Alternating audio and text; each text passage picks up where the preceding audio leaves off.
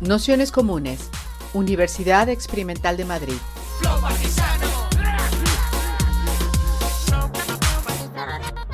Toda la información en nuestro canal de Telegram Nociones Comunes o en nuestra web traficantes.net barra formación.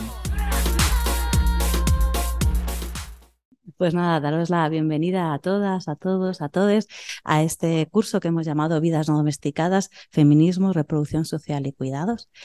Eh, lo primero, como aparte de daros la bienvenida, daros las gracias a todas las que estáis aquí, a las que compartís vuestros saberes con nosotras, a las que nos apoyáis económicamente y demás, y que hacéis posible que estos cursos se hagan y también que se suban para libre descarga en nuestra cuenta de SoundCloud.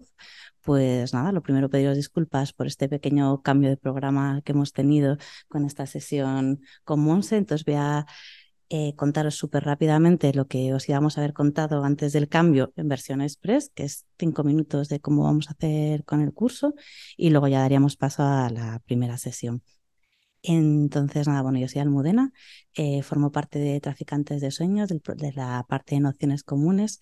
Nociones Comunes es el espacio de formación y autoformación de Traficantes de Sueños y Traficantes de Sueños es el proyecto, digamos, donde de la librería, de la editorial, la distribuidora, en distintas partes, pero sobre todo lo que somos es un colectivo político que desde hace más de 25 años intentamos intervenir en el ámbito político, cultural de esta ciudad y, y de otras a través del pensamiento crítico, de intentar introducir pensamiento estratégico, discusiones y hibridar un poco lo que la parte, si queréis, a veces mm, más intelectual, en el mejor sentido de la palabra, o nuestro modo de ver, en el mejor sentido de la palabra, que es esa que intenta pensarse desde las prácticas. ¿no? Entonces, intentar mezclar la lucha donde estamos, los procesos vivos de los que formamos parte, con propuestas teóricas, textos y ver en qué medida esto nos sirve para, para comprender mejor la realidad donde estamos y con ello pues ser mucho capaces de incidir y actuar sobre ella y con ello pues transformar esta realidad injusta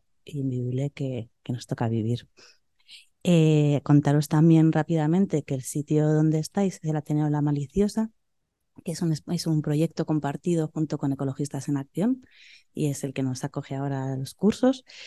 Y, nada, y así en plan súper rápido, pues contaros que, los que el curso se puede seguir presencial aquí y online desde casa, bueno, donde estéis, que todas las sesiones son así, que habrá una única sesión que, aunque está especificado en el programa, queríamos recalcarlo, que será la tercera, la que es con Silvia Federici, que ya no va a estar aquí en Madrid, eh, que está en Nueva York, la hará desde, desde Nueva York, y el resto sí que son todas presenciales desde aquí, aunque las podéis seguir desde casa. También que las grabamos para que las, cuando no las podáis ver, las podáis ver en otro momento pero que si alguna persona, el que se graben, hace que no vaya a hacer una pregunta, que no vaya a participar, que no quiera, no sé qué, que nos lo diga y esa parte la cortamos. O sea, que es mucho más importante el que os animéis a preguntar, a participar, a contar lo que pensáis, aunque no estéis seguras, que, el que, lo grabemos. Entonces, que eso no os preocupéis, se corta, nos demandan, bueno, eso que tengáis toda la confianza en ese sentido, como si hay que hacerlo más ampliado, si se hace una discusión pero sí que creemos que ese diálogo, que esa, confrontar ideas y el atrevernos a decir a veces cosas que no son las más correctas es lo que nos ayuda a avanzar y a, bueno, pensar mejor juntas, ¿no? Entonces os animamos muchísimo a eso. Eh, contaros que también este formato online hace que a veces la estructura sea un poco convencional o académica o jerárquica, en el sentido en que en general será una presentación de unos 45 minutos, una hora y luego un rato de debate y preguntas cambiará un poquito con la sesión del próximo día, porque como era la primera, pues ahora va a ser distinto y es así vamos a hacer un trabajo por grupos y otras cosas para conocernos un pelín más.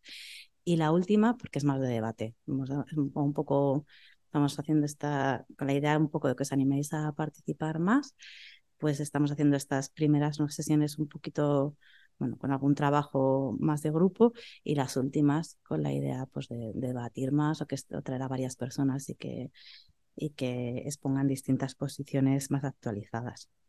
Y, y nada, y, eh, que, tenemos un canal, o sea, un grupo de Telegram, por si no lo habéis visto, que la idea también de ese grupo es que mandéis lo que os parezca, o sea, que no es un foro dinamizado, pero sí que, como sabemos que muchas de las personas que estáis en realidad sabéis mucho más que nosotras seguro y que muchas de las personas que introducen sesiones, o sea, que eso es como una riqueza vamos, que casi todas formáis partes de proyectos que están vivos, pues que os animéis a contestar y que, bueno, pues que puede ser un canal así más horizontal para, para que podamos hablar.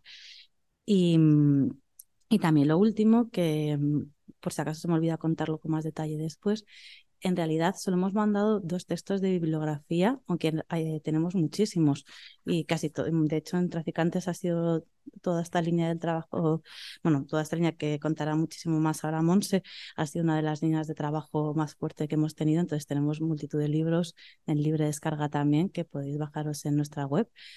Eh, yo he seleccionado dos porque me han parecido los más asequibles. Uno que es el que vamos a trabajar y que es el único que es que os pedimos que os leáis, que en realidad son dos el de el de, no, el de María Rosa de la Costa y el de Selma James, que bueno, os hemos mandado una versión que a mí es la que más me gusta, que no es la nuestra, sino del siglo XXI, porque me parece que, bueno, que es el texto más claro, pero, pero es los dos textos de... Mm, se me olvida el nombre, el papel de la...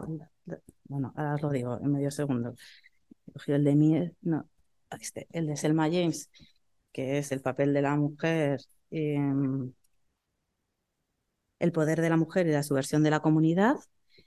Y el de María Rosa de la Costa, es que, está, que, este, que, está, que, es, que como tienen dos títulos, bueno, yo me voy liando con el nombre específico, os los he mandado porque es que además como hay tanta polémica con la autoría, si se lo dijo una, la otra, si la otra le presentó, esos os los hemos mandado ya y pero te lo mando, Concha, que te he escrito por WhatsApp porque no entendía una cosa, pero luego yo te lo, yo te lo mando. Ahora lo vemos, pero el resto sí que deberíais tenerlo. Y son dos textos que yo creo que resumen muy bien parte de lo, por lo menos de la primera parte que vamos a trabajar en el curso. Entonces la idea es que los discutamos juntas el próximo día. O sea, no será tanto una sesión de que alguien nos cuente, sino que discutamos sobre el contenido, veremos un par de vídeos, alguna cosa así para animarnos, pero vamos a discutir sobre sobre esos dos textos que fueron fundacionales de lo que fue todo el movimiento por la, la reivindicación del, salario doméstico.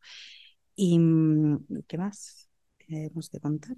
Y luego, bueno, contar también rápidamente, el, nosotras eh, pensábamos que este curso, bueno, aparte de que es una línea habitual de trabajo, en realidad nos parecía bastante importante por un hilo de reflexiones que estamos teniendo en torno al, ciclo de movilizaciones feministas y también un poco reconociendo los enormes éxitos que ha tenido en el campo de la violencia, sí que sentíamos que había tenido grandes vacíos en el campo de la reproducción social. ¿no? O sea, poquísimos avances, poquísima centralidad en lo que han sido las luchas por los derechos materiales y, y muy poco reconocimiento, aparte de lo que ha podido ser bueno, del régimen general del trabajo doméstico y algunos pequeños detalles, pero que en realidad no, no contradicen o no repiensan las bases materiales de cómo se construye digamos, esa domesticidad. Entonces, eh, sí que nos parecía muy importante que ha llegado este momento el pensar juntas cómo darle centralidad, cómo conseguir que, que en realidad socialmente pensemos sobre sobre, sobre esta cuestión, la, seamos capaces de, ponerla en el centro. Nos parece importante las movilizaciones movilizaciones futuras, que es verdad que en algunos contextos pues ya se está empezando a hablar de ello, pero que nos parece especialmente sorprendente que en un momento donde sí que hay un cierto reconocimiento fuerte de este capitalismo caníbal que vive de la explotación de las colonias, de la naturaleza y del trabajo reproductivo, pues que en realidad no seamos capaces de pensar cómo queremos y cuál es la, em, digamos, la propuesta que tendríamos sobre eso más allá del Estado y que, bueno, puede ser para algunas, pero que, que en cierta medida para nosotras nos parecía también que ese era el único pequeño marco que estaba vivo y que, y que había otra historia del movimiento feminista, que es parte de lo que vamos a intentar trabajar en esta primera mitad del curso, que es todo el trabajo que las compañeras desde los años 70, de los feminismos autónomos, han ido, han ido desarrollando a partir de la crítica al trabajo de Marx, sobre todo, e intentarlo enlazar con, con todas las luchas que estaban vivas. Entonces hablaremos un poco de toda esta historia bueno, todas, las luchas que, o todos los conceptos que se intentaron eh, reivindicar a partir de los, de los 70 Y esa será como la primera parte. Y luego las sesiones finales que están más pensadas en, el contexto español, por un lado, de lo que han sido las luchas por la reproducción social y cómo poder pensar ahora sobre esto. Entonces, eso es eh, cómo podría ser este, este programa. Así que no me enrollo muchísimo más. Así que y con, pues, con esto empezaríamos lo que es la primera sesión. Así que darle muchísimas las gracias otra vez más a, a Montserrat Gacerán, compañera activista de proyectos como Nociones, uy, Nociones Comunes, es decir, que también la Universidad Nómada, la Fundación de los Comunes, eh, catedrática emérita de Filosofía, no sé, bueno, compañera sobre todo, y feminista, activista, en fin. Y para esta sesión que hemos llamado Feminismos, Acumulación Originaria y Acercamientos de la Reproducción Social, le hemos pedido que, hiciera una introducción a, estas discusiones que, a partir de los 70 se dieron eh, como críticas o ampliación del pensamiento marxista y, que son un poco la base de, todas las reflexiones que iremos desarrollando en este primer bloque que, que hablamos. Así que nada, muchísimas gracias. Pues esto está funcionando. Esto está, ahora está funcionando. Pues muchas gracias por la invitación y muchas gracias a todas vosotras, porque claro, antes de un, un puente, un miércoles por la tarde, bueno, que muchas gracias por venir y muchas gracias a las que están ahí en, eh, online. Y vamos a ver, solo una primera pregunta rápida. Eh, para, para saber yo un poco moverme. O sea, ¿sabéis algo de Marx, de Silvia Federici? Sí, más o menos. Más o menos. De Marx más que de Federici, vale. Ah, más que de Federici y de Marx. Pero bueno, lo de la teoría del valor y esas cosas os suena, como mínimo. Lo más básico. Bueno, pues vamos a ver qué tal. Porque como ha dicho Almudena, esta es una sesión un poco introductoria, entonces claro, yo he intentado plantear el tema de la acumulación originaria, que, bueno, más o menos pues voy a explicar en qué, en qué sentido habla más de la acumulación originaria. Eh, hablaremos de Silvia Federici, tanto de lo que representa su lectura de este libro, del Calibán y la Bruja, que esta es una investigación maravillosa, y eh, bueno, algunos de los textos posteriores sobre el patriarcal salario y la cuestión esta del salario doméstico. De todas maneras, en, este libro, y yo hice la introducción de este libro, el prólogo, entonces aquí tenéis también un resumen del tema de, de las luchas en torno al trabajo doméstico. Y al final quería un poco, aunque os puede resultar un poco así, pero como hablar un poco también de, eh, como de biopolítica, necropolítica y transfeminismos. Es una cosa es que me está dando vueltas en la cabeza, entonces también quería como comentarlo. ¿no? O sea, que esos serán un poco los ejes de la intervención.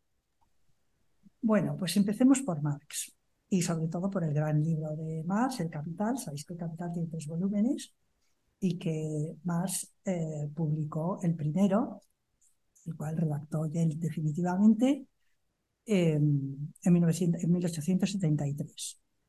Eh, es un libro mm, precioso.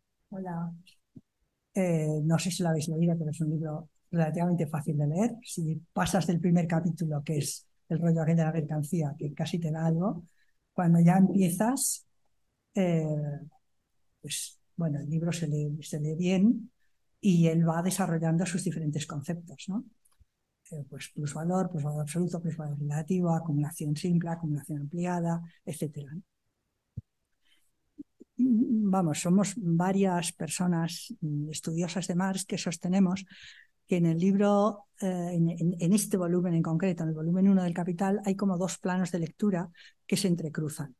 Uno, que es un análisis detallado de cómo funciona el sistema capitalista y especialmente las categorías que te permiten entenderlo, o sea, conceptos claves que te permiten entenderlo, entre otros estos, ¿no? Concepto de fuerza de trabajo, concepto de plusvalor, etcétera. Y luego otro plano que se manifiesta sobre todo en lo que se llaman los capítulos históricos, que es cómo ha surgido ese sistema. Es decir, un plano más analítico, si queréis, y un plano más histórico. Y esos dos planos se cruzan eh, de una manera un poco mm, llamémosle extraña. Es decir, hay toda una parte en la cual, sobre todo, el primer capítulo, bueno, sabemos por el análisis de los manuscritos, eso ya es filología de Marx, pero es una cosa, a mí me parece interesante, sabemos que Marx había escrito, como anteriormente, la contribución a la crítica de la economía política, que es un texto anterior, y eh, pensaba empezar el volumen 1 del Capital por el capítulo 2, que es cuando el, el dinero se transforma en capital, que pasa, claro, es a través de eh, la contratación de mano de obra y la puesta en marcha de la fábrica, la explotación obrera, por decirlo así, muy sencillo. Pero eh, luego, entre otras cosas, porque Engels le llamó la atención y porque él le volvió a dar vueltas y tal y cual, llegó a la conclusión de que la contribución a la crítica de la economía política era un texto que la gente ya no se acordaría, porque hacía muchos años que se había publicado. Entonces decidió hacer como un primer capítulo en el cual condensa lo que había dicho la contribución. Y, es cuando habla del problema de la mercancía, el valor de uso, el valor de cambio, el, famoso último parágrafo sobre la alienación, etcétera. ¿no? Claro, al poner esto, que para él era como una introducción para que fuera más legible lo que viene detrás, pero tan condensado y como capítulo primero, no sé si fue una decisión muy buena por su parte, porque la verdad es que el lector se quedaba un poco diciendo, como, como todo el libro sea así, me puede dar algo. Porque te mete muy condensado algo que, que para él ya era muy claro, todo el tema del valor, o sea, es un poco complejo. De ahí que Althusser recomendara que se empezara por el capítulo segundo, no por el capítulo primero, que a mí me parece un poco tramposo, porque claro, entonces como que no tienes todo esto en la cabeza, de que estás hablando de la mercancía, de su doble valor, o de su doble aspecto, etcétera, etcétera. Pero bueno, os digo esto porque para que veáis esta, como este cruce que hace Marx en su libro. Su libro es resultado de muchos años de investigación y por tanto eh, aunque hay una lógica de deducir los conceptos y que los conceptos vayan quedando claros, hay también entre medias estos análisis históricos de, muy bien, este sistema funciona así, pero ¿cómo ha llegado a construirse? ¿no? ¿Cómo ha llegado a imponerse ese sistema? ¿De dónde viene ese sistema? Y ahí es donde empieza eh, el famoso o la reflexión sobre el famoso capítulo final sobre la acumulación, lo que él llama acumulación originaria. Acumulación originaria significa entender que el sistema capitalista se inicia a partir de las, del final de la crisis de la Edad Media, por tanto siglos XV y XVI, empieza como un sistema capitalista mercantil, no industrial, y uno de sus elementos fundamentales es lo que él llama el cercamiento de los bienes comunes, es decir, el hecho de que anteriormente, durante la Edad Media y sobre todo en esta crisis de final, eh, los bienes comunes, pastos, bosques, etcétera, etcétera, donde vivían comunidades agrarias, que no hay por qué pensar que eran comunidades idílicas, porque obviamente estaban bajo el dominio feudal. Por tanto, eran comunidades atravesadas por un montón de conflictos y de luchas. Pero esas comunidades tenían una propiedad común que, sin embargo, es cercada, sobre todo en Inglaterra. A partir de esos cercamientos, ¿qué es lo que ocurre? Que hay un montón de personas que pierden sus medios de subsistencia, porque aunque eran comunidades que tenían propiedad privada y propiedad común. Eh, por tanto, había unas parcelas que podían cultivar privadamente y otras que eran comunes, como los bosques y los pastos y tal igual. Eh, sin embargo, a partir de ese acercamiento pierden el uso de esa propiedad común. Y por tanto, se genera un eh, vagabundaje, digamos, un, montón de personas, un proletariado, un preproletariado, que está un montón de personas sin recursos, sin propiedades, sin capacidad de acceder a estos bienes comunes, que tienen que muchos de ellos migrar a las ciudades y que se convierten en el famoso problema de los pobres de esa época. O sea, estamos hablando siglo XVI, principios del XVII. ¿no? Y en otro capítulo, eh, Marx repasa toda la legislación sobre los pobres que hay justamente en esa época, porque ¿qué pasa? Que todas estas personas sin posesiones, sin bienes, sin recursos, acceden a las ciudades y se convierten en bueno, vagabundos, delincuentes, pobres en los hospicios, etcétera, ¿no? Muchos de ellos, que ahí está la cosa tan interesante que hace Radicus, que te dice, bueno, vale, muchos fueron pobres, pero otros se convirtieron en marineros, eh, se convirtieron en pilotos, se convirtieron en traficantes de ni se sabe, etcétera. Es decir, que hay ahí como una población sobrante que vive como puede, de trabajo informal, de trabajo de diferentes tipos, muchos salen, otros como sabéis, van a pagar las prisiones, pero a su vez luego eh, desde las prisiones los mandan a las colonias, como pasa en Estados Unidos o en Australia. Es decir, que hay ahí toda una, ¿cómo decir? Como una, un hormigueo de personajes, de personas que van sufriendo esa transformación para dar origen a lo que será luego el proletariado moderno. Claro, la historiografía marxista más clásica eso lo presentaba como una especie de transición, llamemos semipacífica, ¿no? Eh, porque de alguna manera no tenía demasiado en cuenta ese, ese, esos procesos de disposición y pensaba que los que se, los que se transformaban o presentaba, sobre todo el marxismo socialdemócrata de finales del siglo XIX, ¿no? que los que se habían transformado en trabajadores o en proletarios eran los viejos propietarios de granjas o aldeas que tenían algún tipo de peculio, ¿no? que tenían algún tipo de bienes. Mientras que esas nuevas lecturas lo que te dicen es, no fueron no, te diré yo que no fueran algunos, pero no fueron las capas bajas del o las capas medias del campesinado los que se transformaron en proletarios, sino las capas bajas. Es decir, la gente que sobre todo no tenía recursos y que por tanto se vio desplazada en primer lugar y luego pues, pues posiblemente eh, los otros. Por tanto, si lo leéis a partir de esa lectura, si leéis como desde la acumulación originaria para atrás, lo que en los primeros capítulos él ha presentado como un cierto, podríamos decir, proceso de violencia eh, estructural que se centra en la explotación de la fuerza de trabajo, a partir de ahí se transforma en una lectura marcada por la violencia expresa y furiosa de la acumulación originaria. Porque ese salto, ese paso, no ha sido en ningún caso pacífico, sino que ha sido un enorme proceso de desposesión de grandes capas de la población y además, eh, claro, los que luego van a ser los grandes capitalistas no proceden de estos, digamos, campesinos más o menos con propiedad eh, que se han enriquecido, sino que proceden de los eh, grandes mercaderes, de capas de la población feudal que de alguna manera ha perdido su estatus feudal y se ha pasado a la alta burguesía o a la burguesía media, de los administradores de las fincas feudales que se transforman en burguesía. Por tanto, podríamos decir que ese tránsito está atravesado y lleno de violencia. El tema de las deudas que aparecen en esa época, las deudas de guerra, etcétera. ¿no? Es decir, hay una violencia fuerte, una violencia expresa en todo eso.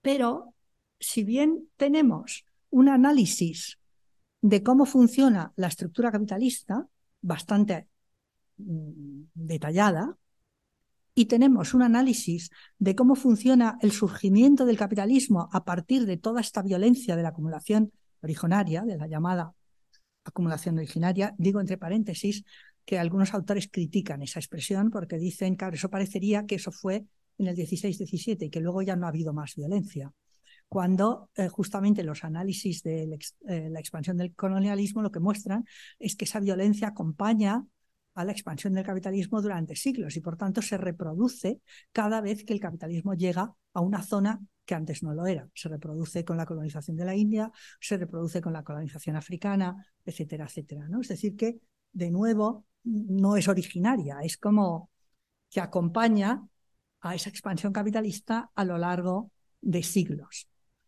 Eh, pues bien, eh, tenemos, como digo, un análisis de cómo funciona el capitalismo, sobre todo cuando está establecido, de cómo surge y se expande eh, acompañado de esta violencia expresa, pero nos queda el problema de cómo se reproduce, cómo se mantiene.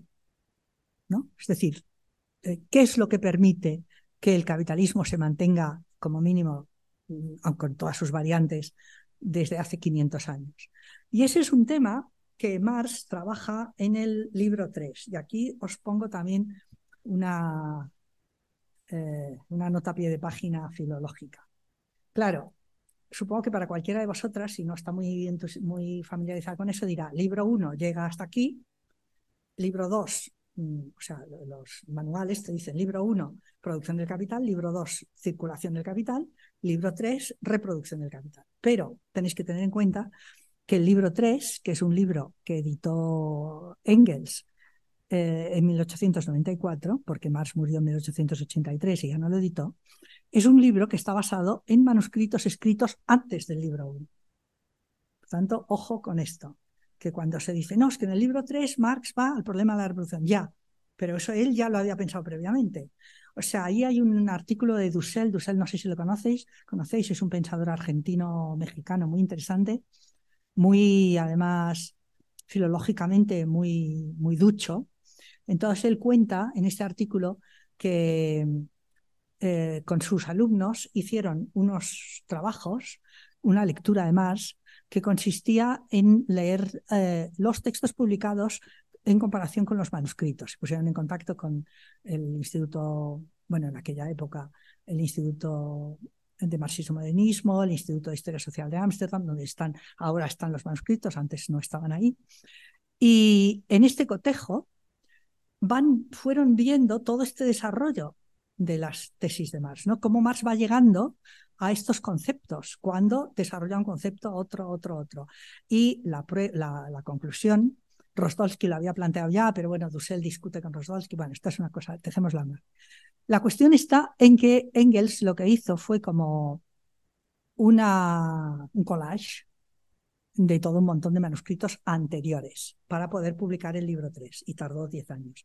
Aquí yo os había puesto el libro 3 está escrito o está basado en manuscritos de 1861-63, que es gran parte, la parte más gorda, 64, 67, 70, 70, 80, 81, 82. Más murió en el 83. O sea que son como, fijaros, como 20 años que con sus intermitencias Marx va trabajando en ese problema de la reproducción. O sea, no es que se le olvide, sino que se va planteando este asunto. Es decir, ¿cómo puede mantenerse el capitalismo? ¿Qué es lo que permite que se mantenga? Y ahí, en el volumen 3, hay los famosos esquemas sobre la reproducción, de los cuales luego, si queréis, puedo hablaros un poquito, porque Marx llega a la conclusión en estos manuscritos, y algo de esto se reproduce en el propio volumen 3, de que podríamos decir que el capital funciona o el capitalismo funciona como un sistema en el cual, si bien por una parte se explota la fuerza de trabajo y se la paga en dinero a través del salario, a su vez ese, salario se gasta en la compra de bienes de consumo que son producidos capitalistamente. Por tanto, el salario funciona como una variable interna de la propia reproducción del capital. ¿Se entiende el asunto?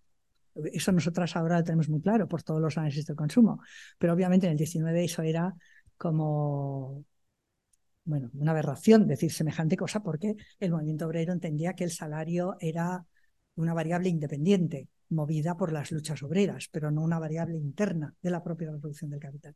Y Marx, en esos sistemas de reproducción, donde hace maravillas, eh, pues claro, señala, claro, si resulta que, sin embargo, los trabajadores eh, podríamos decir, consumen más de la parte dedicada al consumo en la propia planificación capitalista, entonces eh, el sistema quiebra, ¿no? Porque van a consumir más de lo que de alguna manera se ha producido para ellos, puesto que tiene que haber ahí una, un equilibrio entre lo que los capitalistas guardan como beneficios y reinvierten y lo que pagan en salarios.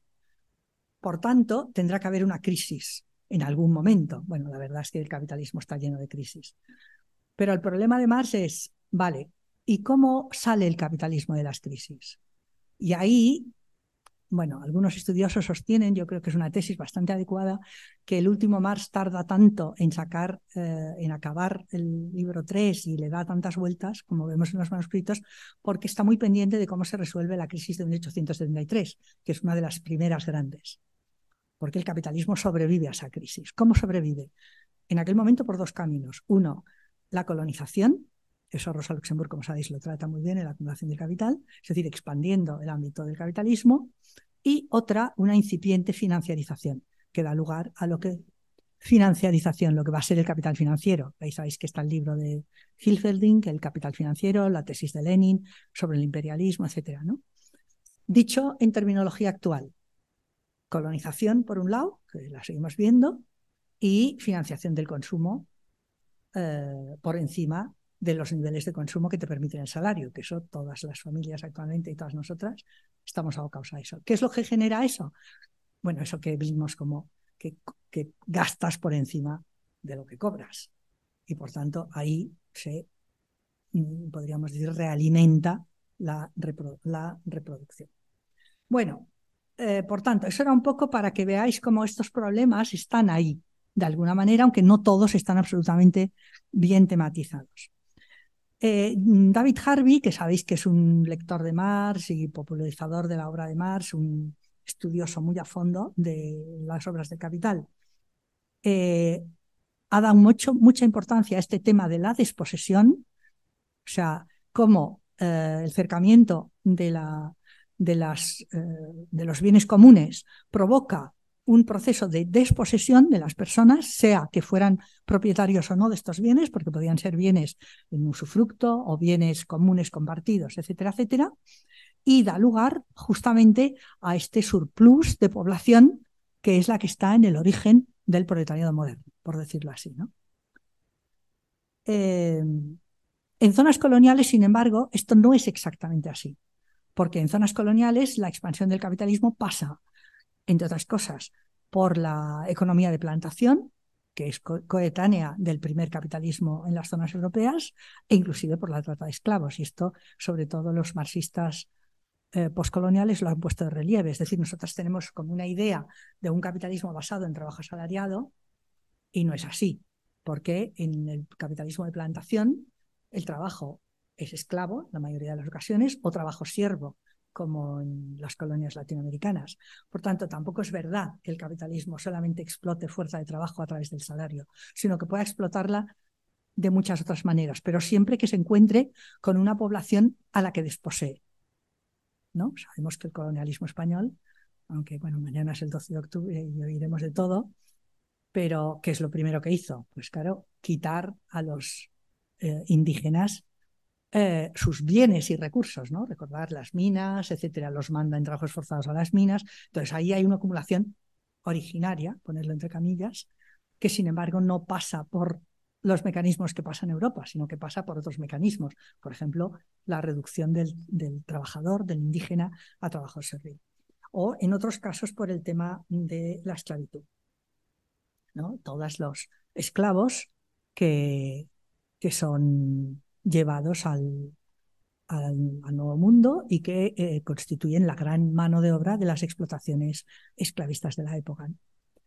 Entonces, claro, ahí también esa imagen de la burguesía se pone un poco en cuestión, porque eh, eso Marx también en un momento lo dice, no olvidemos que la gran revolución francesa, la gran revolución burguesa, hay una parte de la burguesía que son los dueños de estas plantaciones en las colonias, que por supuesto cuando estalla la revolución haitiana son los que impiden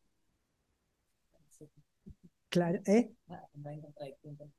claro, son los que impiden que, que la convención apoye a la revolución haitiana, porque ellos son los dueños de las plantaciones. Entonces, aunque toda la parte jacobina eh, pues quiere apoyar esa, o al menos no, no sé, no exterminar a, los revoltosos o a los rebeldes, eh, pues claro, hay todo el sector de la burguesía más moderada que, que dice, oiga, no, que nosotros somos, y además eran dueños de barcos, sabéis que eh, los navieros eh, de la zona de Niza y de Marsella, de las grandes eh, empresas que se dedicaban al transporte de esclavos, o sea que hay ahí todo un montón de problemas que solo muy recientemente se empiezan a investigar y que son muy importantes para poder también convertir, leer esa historia de otra manera. ¿no?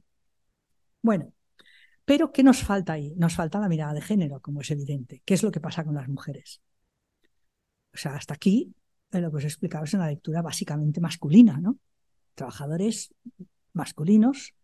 ¿Qué pasa con las mujeres? Y ahí está el libro de eh, Federici, por eso digo que es una joya ese libro, El Calibán y la Bruja, porque lo que ahí Federici investiga es cómo esa disposición tiene un sesgo de género. ¿Por qué? Porque resulta que las mujeres a finales de la Edad Media eran las que utilizaban esas zonas comunes entre otras cosas, para buscar recursos alimenticios, pues setas, etcétera, bayas, para leña para sus hogares, para hierbas medicinales, las que se ocupaban de curar enfermedades con todo eso, las que se ocupaban de los partos, curanderas, etcétera. Entonces, ¿qué ocurre?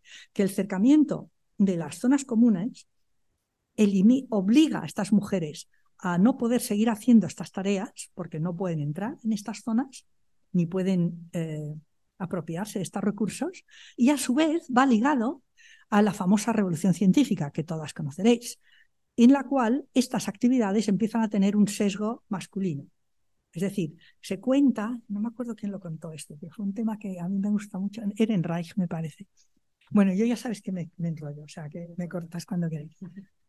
Me parece que era Ehrenreich que lo contaba eso, que hasta ese momento las mujeres, los partos habían sido asistidos siempre por mujeres, vecinas, comadronas, parteras, etc. Pero en un determinado momento, no me acuerdo qué reina es, me parece que es una inglesa, o una francesa, no me acuerdo ahora, os lo cito, os lo digo de memoria porque me vienen a la memoria estas cosas, que eh, dice que la tiene que asistir un varón, un, un médico, porque las mujeres, pues sí, tienen mucho saber hacer, pero no tienen bueno, las cucharas estas que se introducían cuando el niño venía, de la, venía mal y tal y cual, los forceps y tal.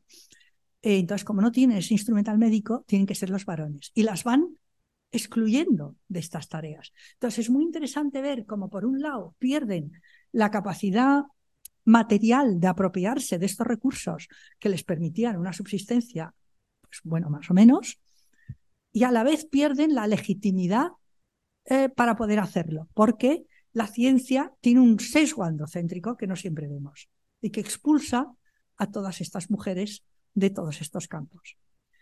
En este contexto, eh, y ahí está, en mi opinión, la enorme inteligencia de Federici, ¿qué es lo que pasa?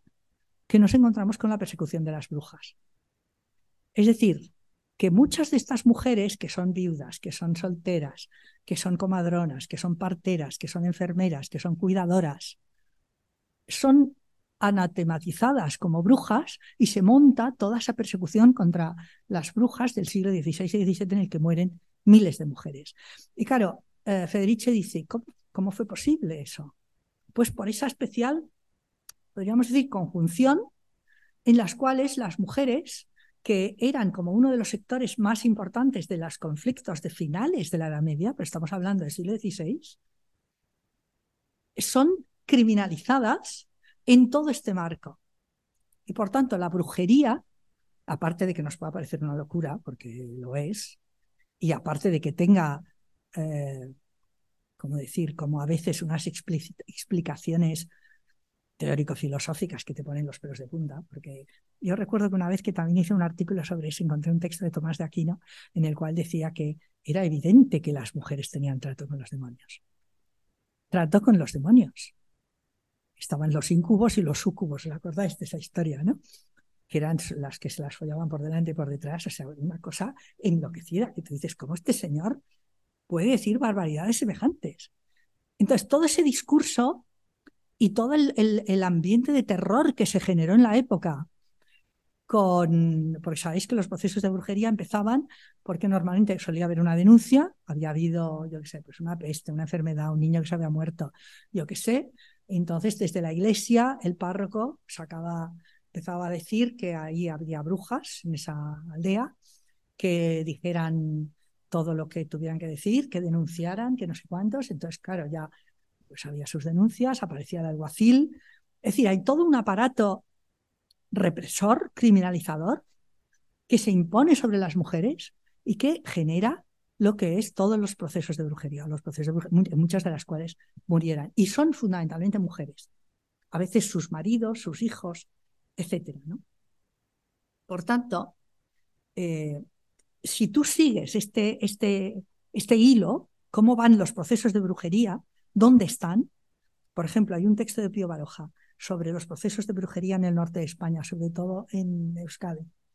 Y ahí se mezcla también todo este tipo de problemas, ¿no? Mujeres, muchas de ellas mujeres de marineros, mientras los marineros están fuera, ellas tienen, ellas tienen que sobrevivir y subsistir autónomamente, son mujeres relativamente muy peleonas. Entonces, se concentra en determinados sitios donde aparece ese feminicidio que fueron eh, los procesos de brujería. Y de nuevo nos encontramos que ella en la introducción del libro lo plantea, que esto vuelve a ocurrir. O sea, ella dice en un determinado momento, a mí eso me, no sé, me impactó mucho, que hizo un proyecto en Nigeria eh, y en Nigeria resulta que había de nuevo procesos de brujería contra mujeres en el marco de la expansión del capitalismo. Porque, de alguna manera, yo leí una vez una novela de estas de detectives de Sudáfrica que, que me gustó, porque era también lo mismo, ¿no? En Sudáfrica eh, acaba el apartheid, introducción de un capitalismo bestial y procesos de brujería contra mujeres, ¿no? Es decir, que va ligada todo este tipo de cosas. Pues bien, podríamos decir que eh, si bien los análisis masculinos priorizan la expropiación de las tierras y la colonización como factores fundamentales de la acumulación, la incorporación de la mirada de género, en este caso por obra de Federici, nos pone de relieve el sesgo de género de todo esto, ¿no? Es decir, cómo se lanza una caza de brujas y una, eh, podríamos decir, marginación de las mujeres que genera o que explica, si queréis, esa división entre producción-reproducción. Producción en el trabajo fuera de casa, reproducción en el trabajo de casa, marcado con una división de género, varones fuera, mujeres dentro, que sin embargo es propio del sistema capitalista. Eso no quiere decir que las mujeres no se ocuparan de tareas de reproducción en sistemas anteriores o en sistemas de comunidad, pero esa división tan tajante eh, es propia del sistema capitalista y genera a su vez una mirada específica eh, sobre las mujeres. ¿no? Y ella lo entiende como una respuesta de las capas altas, ¿no? Es decir, en un determinado momento dice eh, obispos, papas, eh, grandes mercaderes, capas feudales enriquecidas contra esta enorme crisis social, política, cultural y económica que se vive al final de la Edad Media y que da lugar a la aparición del capitalismo, eh, aupada por la riqueza monetaria que viene de las colonias. Yo alguna vez que me da por, por hacer historias de estas extrañas, pienso, imaginaros que con la crisis civilizatoria que hay en este momento, eh, los viajes a, Marte o a donde sea fueran exitosos y de repente llegaran toneladas y toneladas y toneladas de materias primas y oros y platinos y yo qué sé a este planeta. ¿Qué pasaría? Pues que, que, no sé si el capitalismo reviviría o lo que reviviría sería otra cosa, pero parece claro que habría como un resurgir de un sistema económico que acabaría con la crisis que estamos a punto, que estamos viviendo, ¿no? Pues eso es lo que pasa en el 16, ¿no? De repente llegan todos los barcos cargados de oro y el mercado mundial se inunda de dinero. No saben qué hacer con tanto dinero. Y a partir de ahí, este capitalismo mercantil del siglo XVI, de principios del XVII, hasta la revolución industrial, coge cuerpo. Bueno, como se ve, por tanto, el relato del origen del capitalismo cambia completamente e introduce esa mirada de género que nos permite también profundizar en esta eh, dimensión. Bien, ahí quería eh, un poco entrar un poco más en la cuestión de la reproducción social y el proletariado femenino, porque es evidente que hay muchas mujeres que se transforman en obreras, ¿no? En obreras de fábrica, en obreras de talleres y tal y cual. Bueno, en un primer momento podríamos decir que los términos producción y reproducción parecen claros. No creo que ahí tengáis demasiada dificultad, ¿no? Producción en el sistema capitalista a través de la producción de mercancías que se intercambian eh, en el mercado eh, a partir de actividades laborales que producen estas mercancías y que ponen a disposición de la sociedad el conjunto de bienes y servicios que necesitan por medio de trabajo asalariado en la mayoría de los casos, pero también trabajo servil, trabajo por deudas, trabajo esclavo, depende de las situaciones. Ahora bien, eh, ¿qué es lo que pasa cuando este modelo lo vemos eh, introduciendo ahí el concepto de reproducción. Y ahí iba un poco a lo que os he contado antes del volumen 3 o del libro, del libro 3. Claro, eh, Marx se encuentra ahí con dos problemas. Primer problema. La reproducción del capital, o mejor dicho, en el momento que el capital no se entiende como capital privado del capitalista particular, que invierte un capital que ha sacado, vaya a saber de dónde, o que ha conseguido, o lo que sea, en poner su fábrica o su negocio, sino que se entiende como capital social, es decir, como conjunto de recursos de una sociedad que permiten la reproducción social, incluida la reproducción económica, se genera una diferencia entre lo que podríamos llamar reproducción del capital y reproducción social o reproducción de la sociedad. ¿Se entiende el asunto o no? Es decir, eh, Marx coquetea un poco con este asunto.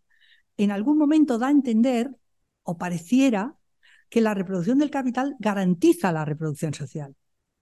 ¿Por qué? Porque como todos vivimos y todas vivimos de los bienes y servicios producidos en el sistema, parece que la reproducción del sistema y por tanto la reproducción de estos bienes y recursos nos va a permitir la supervivencia, ¿no? Aunque sea a niveles bajos. Es verdad que el, que el proletariado siempre es interno y externo, siempre tiene un pie dentro y un pie fuera. Un pie dentro porque evidentemente es fuerza de consumo, capacidad de consumo, un pie fuera porque ese consumo nunca le llega o siempre es muy raquítico. Por tanto, siempre tiene esa situación pero no es totalmente ajeno, no está totalmente fuera. Ahora bien, ¿qué pasa con las mujeres? ¿Estamos dentro, estamos fuera, estamos entre medias? Y hay que decir, aunque a mí me duela, pero bueno, que Marx ese punto no lo tiene en cuenta. O sea, no trata este punto.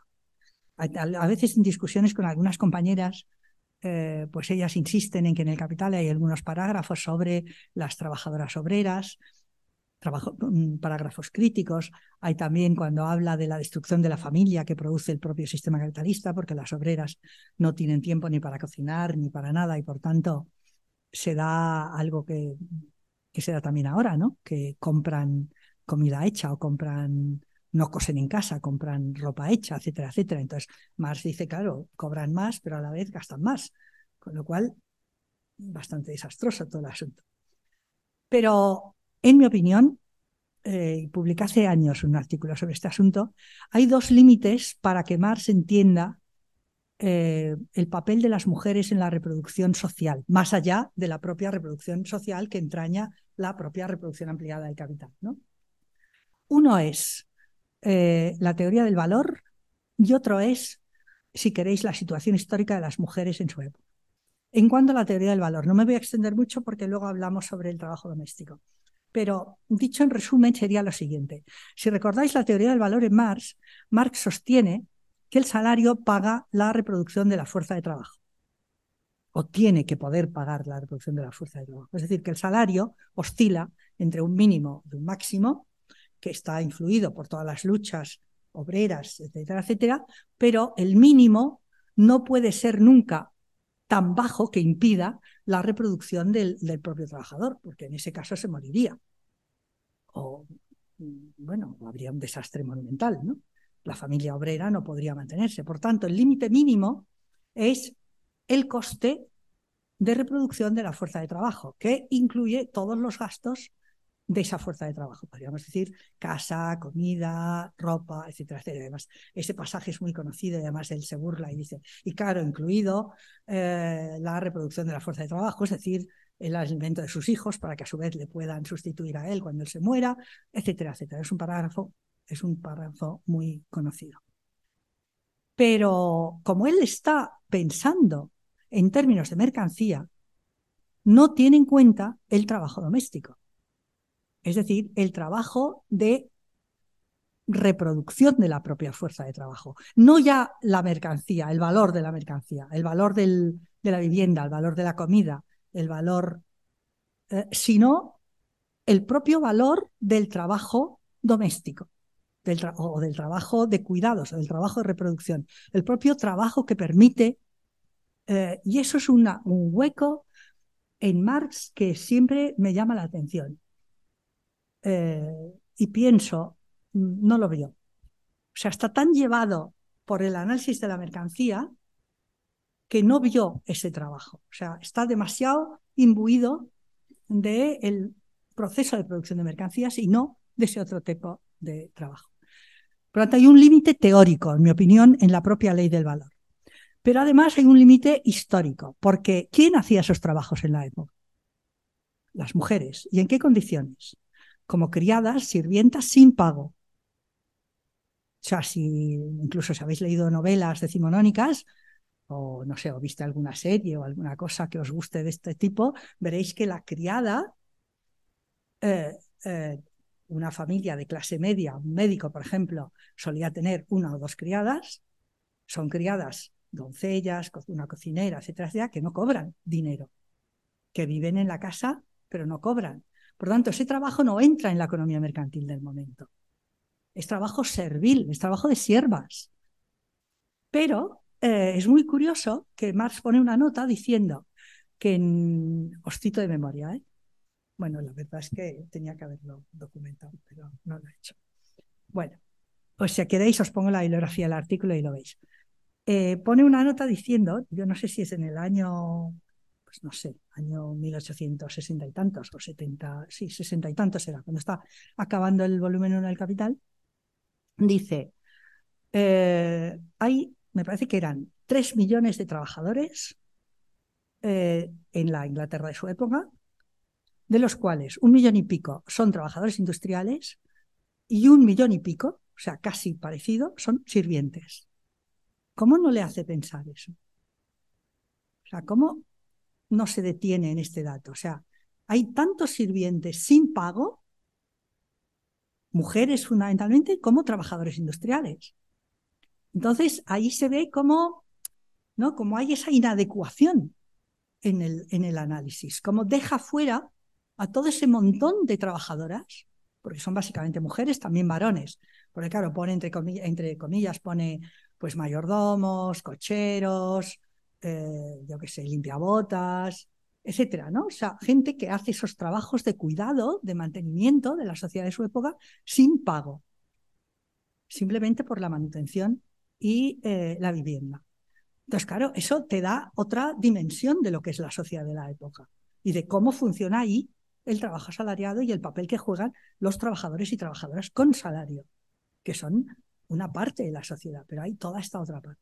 Bueno, pues os decía eso porque, eh, claro, eh, Federici, en otra de sus maravillosas intuiciones o, trabajos, juntamente con María Rosa de la Costa, Selma James y otras autoras, a partir de los años 70 se plantean este problema. ¿Qué pasa con el trabajo doméstico, con el trabajo de reproducción? ¿Por qué cuando hablamos de teoría del valor, no tenemos en cuenta toda esta dimensión. ¿Cómo se reproduce la fuerza de trabajo? No solamente consumiendo determinadas mercancías producidas mercantilmente, sino a través de toda una serie de trabajos desarrollados en el marco de las unidades domésticas, y son, que son trabajos no pagados. O sea, y ellas dicen en un determinado momento, dice Federici, ellos lo llaman el trabajo doméstico, no, ellos lo llaman trabajo por amor, nosotras lo llamamos eh, trabajo obligado o algo así, o trabajo forzado, porque es un trabajo forzado el que tienes que hacer en el marco de eh, la economía doméstica. Y eso forma parte justamente de esta separación entre producción y reproducción. Aquí eh, os leo un texto suyo. Oye, ¿vamos bien de tiempo no? No, bueno. Vale. Vale, es un texto del Calibán y la Bruja donde dice, la separación entre producción y reproducción, o sea, tener en cuenta producción de mercancías y capital, reproducción, no del capital, sino reproducción social, que no pasa solamente por la reproducción del capital, sino que pasa por todas estas otras vías. Creó una clase de mujeres proletarias que estaban tan desposeídas como los hombres pero a, diferencia de sus parientes masculinos, en una sociedad que estaba cada vez más monetizada, casi no tenían acceso a los salarios, sino que estaban forzadas a la condición de una pobreza crónica, la dependencia económica y la invisibilidad como trabajadoras.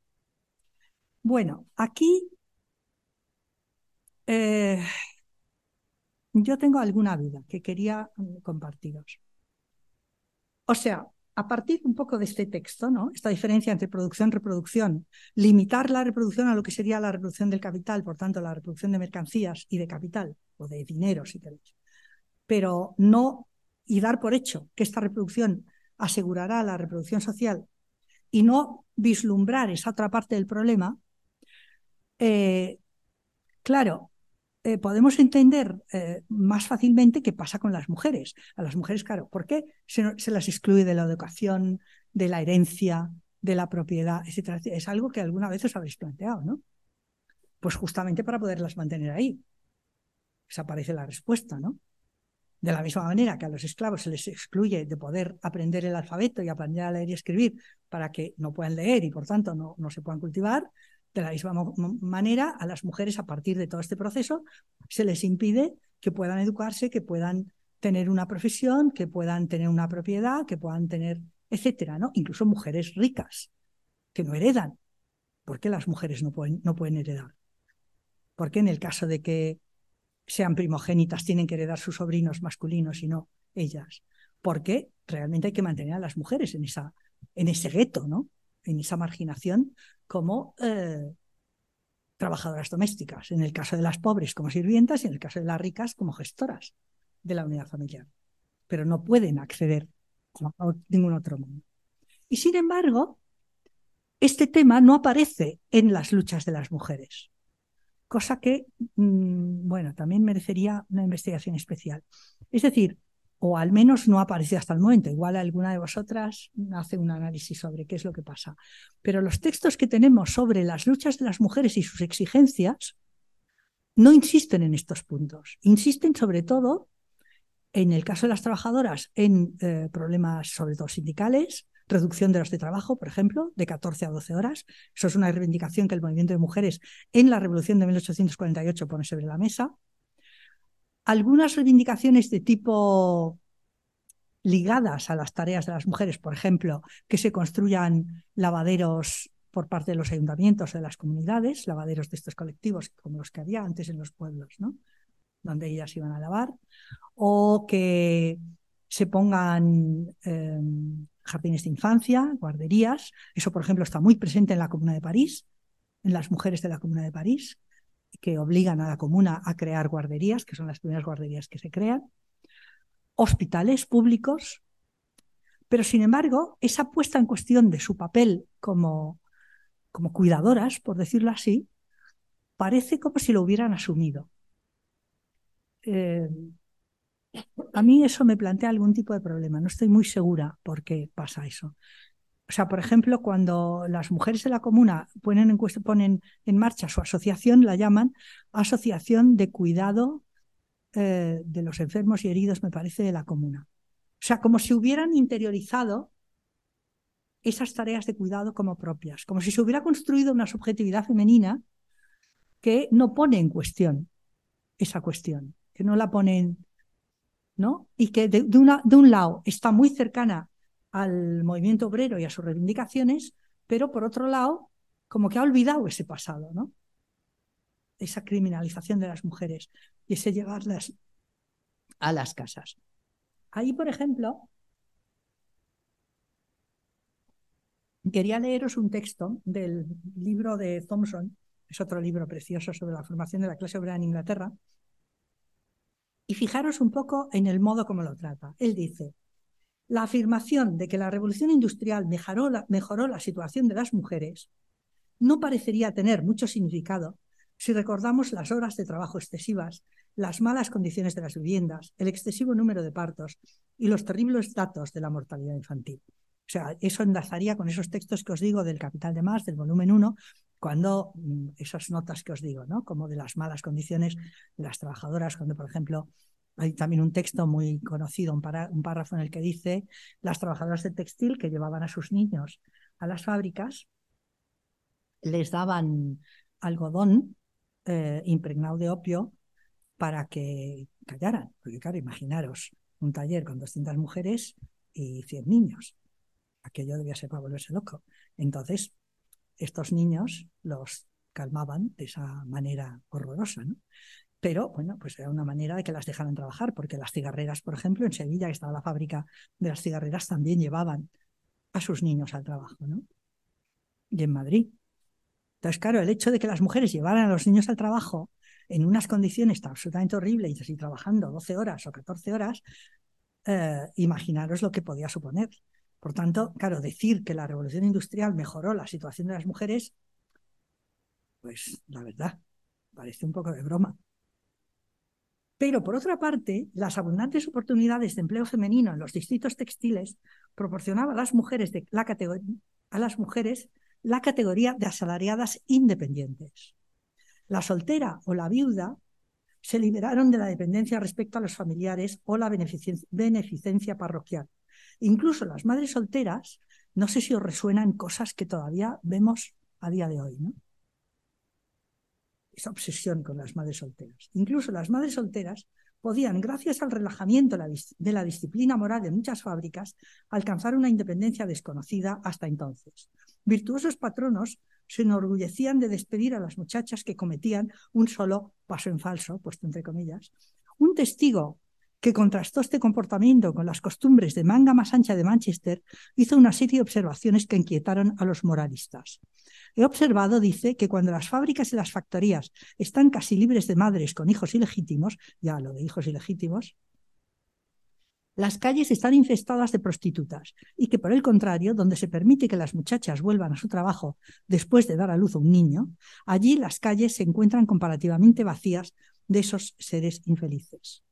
O sea, fijaros qué, cruces, ¿no? O sea, por un lado, mujeres que van al trabajo con sus niños en esa situación, a su vez, mujeres solteras, viudas o, mujeres, eh, sí, que no tienen dependencias familiares, que pueden ir a la fábrica y tener un salario y por tanto tener una independencia mucho mejor de la que podrían tener en caso de tener familia, a su vez mezclado con todo el tema de la prostitución, porque en cuanto dan un paso en falso se las echa a la calle, y con esa moralización del trabajo y de la sexualidad femenina tan como aparentemente inocente, ¿no?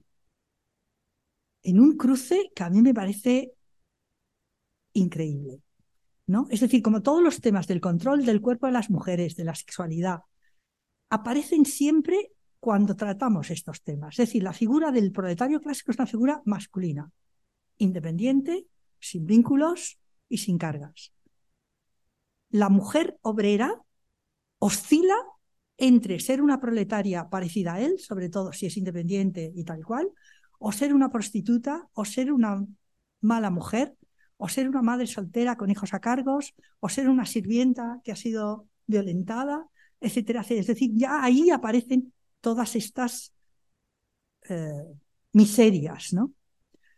Que de verdad yo a veces pienso que tiene que ver también con esta criminalización de la prostitución que llega hasta nuestros días. Y que extrañamente, mientras que las socialistas y las anarquistas en el siglo XX eh, no, no las criminalizaban en ningún momento, sino que las consideraban bueno, mujeres como cualesquiera otras, sin embargo, en nuestros días ha llegado a un nivel increíble de moralización. Bueno, quizá sería interesante ¿no? ahondar en estas luchas de las mujeres y por qué el movimiento obrero o las mujeres en el movimiento obrero eh, de alguna manera aceptan el discurso masculino y adecúan sus exigencias a las exigencias masculinas. Y ahí, aunque sea muy brevemente, eh, quería, no, quería pasar por alto mm, feministas marxistas, socialistas como Clara Zetkin o posteriormente Kolontai, sabéis, la bolchevique famosa, que aceptaron esa periodización según la cual primero venía la revolución social y luego eh, la cuestión de género. Es decir, cuando se plantea ese problema, esa periodización que, que, también se amplía a las colonias, primero la revolución de las metrópolis, luego la revolución de las colonias, ellas como que la aceptan. O sea, si dais un repaso a algunos de los números de la revista que sacaba Clara Zetkin, la famosa Igualdad, eh, veréis como los artículos van un poco en esa línea, ¿no? Como que las mujeres, las obreras, deben apoyar a sus maridos en la lucha política.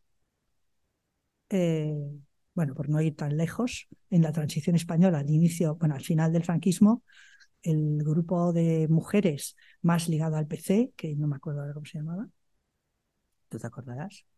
No te acuerdas. Bueno, bueno, no te puedes acordar, pero quiero decir que la, que la habrás leído en algún sitio.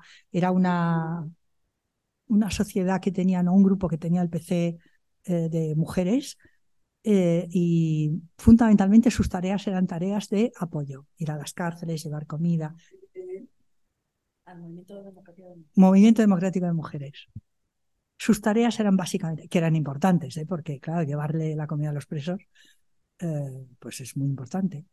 Pero era más bien exactamente, apoyar en las huelgas, cuando había las huelgas de los, de los mineros o de los metalúrgicos, ir a la puerta de las, de las fábricas, eh, bueno, etcétera, ¿no? Huelgas de consumo, inclusive. O sea, pero era más apoyo a la lucha masculina.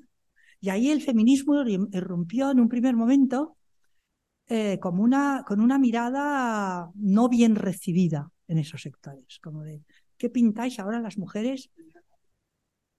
¿Eh? Nada bien recibida. O sea, con la que tenemos encima, con el franquismo, con la gente en las cárceles, con tal, y ahora venís vosotras, ¿no? Es decir, no era, era difícil romper ese corsé de una mirada masculina según la cual las luchas de las mujeres vienen después, no antes. Inclusive, os decía Colontay, Colontay sabéis que fue comisaria del pueblo para eh, servicios sociales, diríamos, para asuntos sociales, puso en marcha, bueno, aparte de poner en marcha la ley del aborto y la ley de divorcio y toda una serie de mejoras para la salud de las mujeres y tal, tenía unos círculos sobre lo que se llamaba la mujer nueva, que tampoco era tan raro, porque había en aquel momento un debate sobre el hombre nuevo como resultado, el tipo de subjetividad propia del revolucionario bolchevique, ¿no? No, no era tan raro. Y sin embargo, Lenin la llamó a, a capítulo y le dijo, pero tía, me dicen que en vuestras reuniones estáis hablando de cuestiones sexuales y tal y cual, o sea, pero ¿de qué va eso? Entonces, ¿no? Ha habido que hacer mucha tarea desde los años 70 en adelante para poder deconstruir y poner en cuestión ese discurso sobre las mujeres tan, tan, tan, tan, tan codificado. Bueno, eh, por último, que ya voy terminando, eh, quería referirme eh, a un artículo que fue muy famoso en los años 90, sobre todo el famoso artículo de Heidi Hartman sobre marxismo y feminismo que lo llamaba El matrimonio infeliz. Es un artículo, la edición inglesa es de 1883, pero aquí yo creo que llegó un poco más tarde.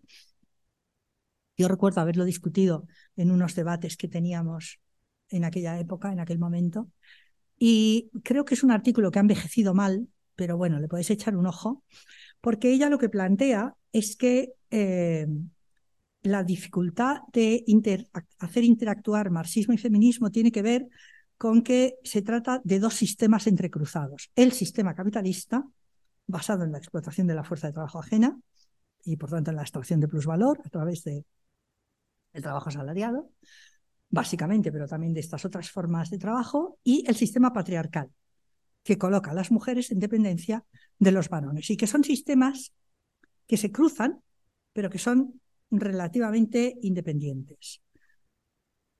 A mí ya en la época, recuerdo los debates, me producía cierta insatisfacción, porque el, juego está en cómo se cruzan, no en que sean independientes.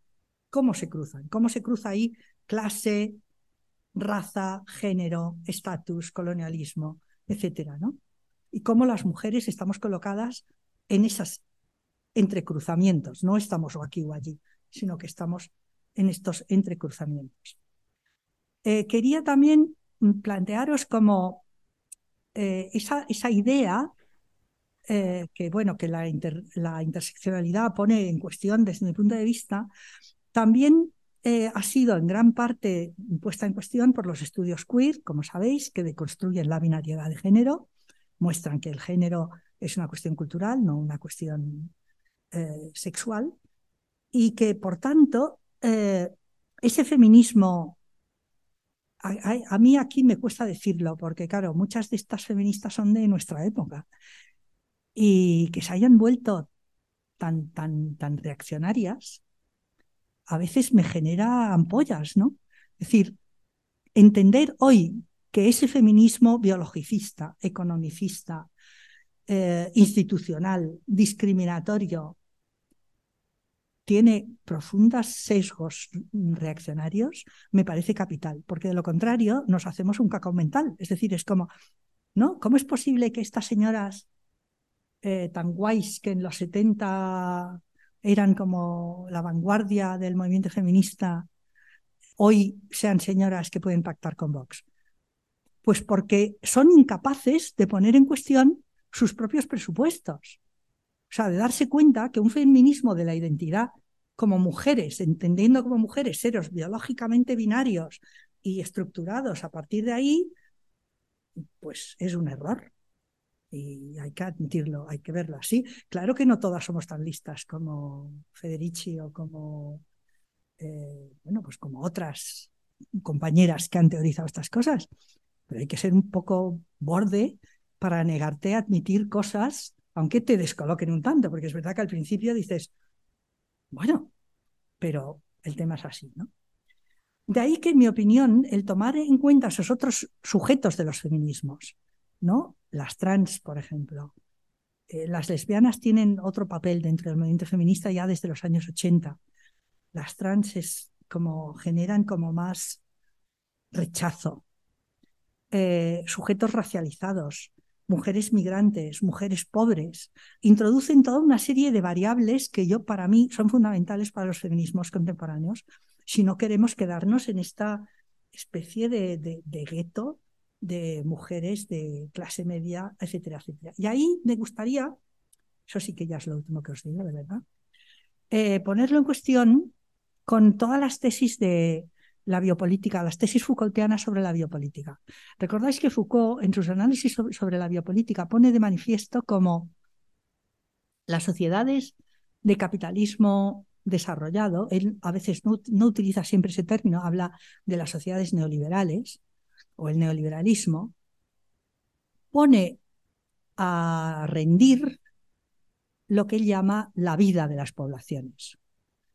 O sea, pone a gestionar para sacar rentabilidad de ello el vivir de las poblaciones. Eso trabajamos mucho, ¿te acuerdas? En, el 2000 sobre todas este tipo de cuestiones. ¿Por qué? Porque, claro, era un momento en que en la universidad nos interesaba mucho hacer ver cómo la universidad pasaba de ser una institución de cultivo del conocimiento a una institución de generación de riqueza cognoscitiva. Y ahí, ¿qué es lo que tú utilizas como materia prima, podríamos decir. El trabajo de estudiantes, profesores, investigadores, etcétera, etcétera. Y como base de ese trabajo, datos eh, informatizados que provienen de la sociedad. Datos médicos, datos de la seguridad social, datos de las encuestas de opinión, datos de qué opinan las mujeres sobre no sé qué, para hacer trabajos sociológicos, etcétera, ¿no? Es decir, que tú lo que estás poniendo lo que estás rentabilizando económicamente, porque luego ese trabajo y esa información la vas a vender, la vas a mercantilizar y la vas a vender, son datos que tienen que ver con la vida de las personas, con sus enfermedades, con su bienestar, con el número de niños que tienen, con lo que comen, eh, con si cogen el autobús, si cogen el coche, etcétera. ¿no? Es decir, pones a trabajar para el capital el vivir de las poblaciones. Y eso Foucault lo explica maravillosamente. Ese sería el sesgo ese de la biopolítica. No pensemos que solamente se trata de estado del bienestar para, para gestionar eh, el bienestar de las personas de, un modo altruista, por decirlo así, ¿no? O de un modo bueno para todas. Es evidente que hay esta parte, pero simultáneamente hay una recopilación de información y de datos que sirven a su vez para toda una nueva fase de capitalismo basado en la vida. Es la vida la que se pone a trabajar. Bueno, pues darle la vuelta a ese planteamiento. Eh, es un tema que yo estoy empezando a trabajar y que me genera mucho malestar, que es cuando la biopolítica se transforma en necropolítica. Y ahí tenemos a un autor como Mbembe, tiene un pequeño texto que se llama Necropolítica, Agamben, que es un autor un poco difícil, pero tal. Y estos autores, sobre todo a partir de la, de la pandemia, empiezan a trabajar sobre la gestión de la muerte y no la gestión de la vida, que es todavía peor. Es decir, cuando la pandemia, ¿a qué se aprende? Se aprende a gestionar la muerte de la gente. Cómo te mueres, cuánto tardas, qué gente debe morir y qué gente no, al hacer un triaje, eh, qué problemas vas a tener para enterrarlos rápidamente, cómo tratar eh, a los supervivientes, etcétera, etcétera. Y entonces, tirando un poco de este hilo y teniendo en cuenta que Mbembe es un pensador eh, poscolonial, es un camerunés, y él sostiene que el colonialismo es ya una necropolítica avant la lettre, es una gestión de la muerte en los territorios coloniales, porque enfrenta a, los, a las poblaciones con el riesgo de morir en cualquier momento, eh, os podrá parecer un poco cogido de los pelos, pero traslada esta imagen a las sociedades capitalistas contemporáneas, a las metrópolis contemporáneas. Nuestros gestores, por decirlo así, están aprendiendo a gestionar la muerte de las poblaciones. No a cuidar la vida de las poblaciones, sino a gestionar la muerte de las poblaciones. Me diréis que soy una demagoga, pero no puedo evitar. ¿Qué es lo que va a hacer Israel en estos días?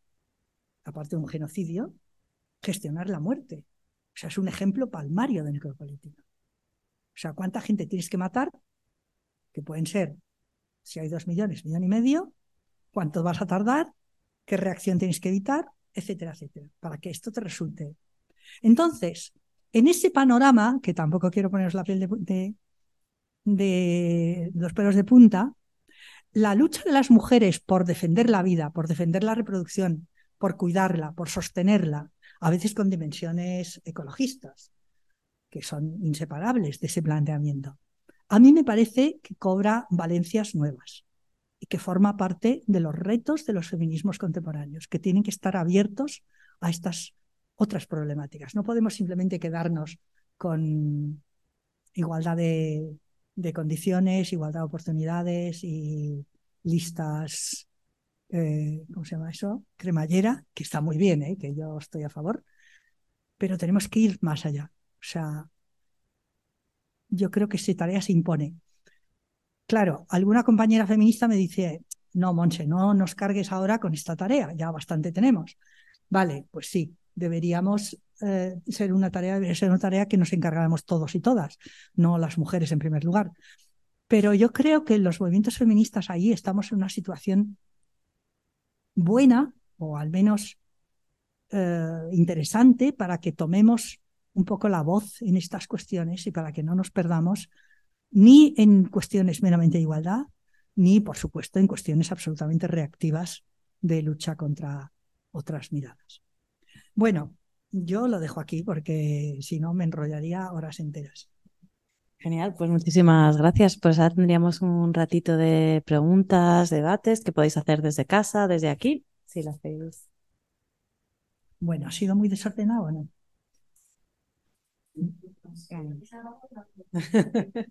Sí, bueno, vale, porque yo qué sé. Son cosas, no sé, cosas en las que les das vuelta y entonces dices, madre mía, ¿no?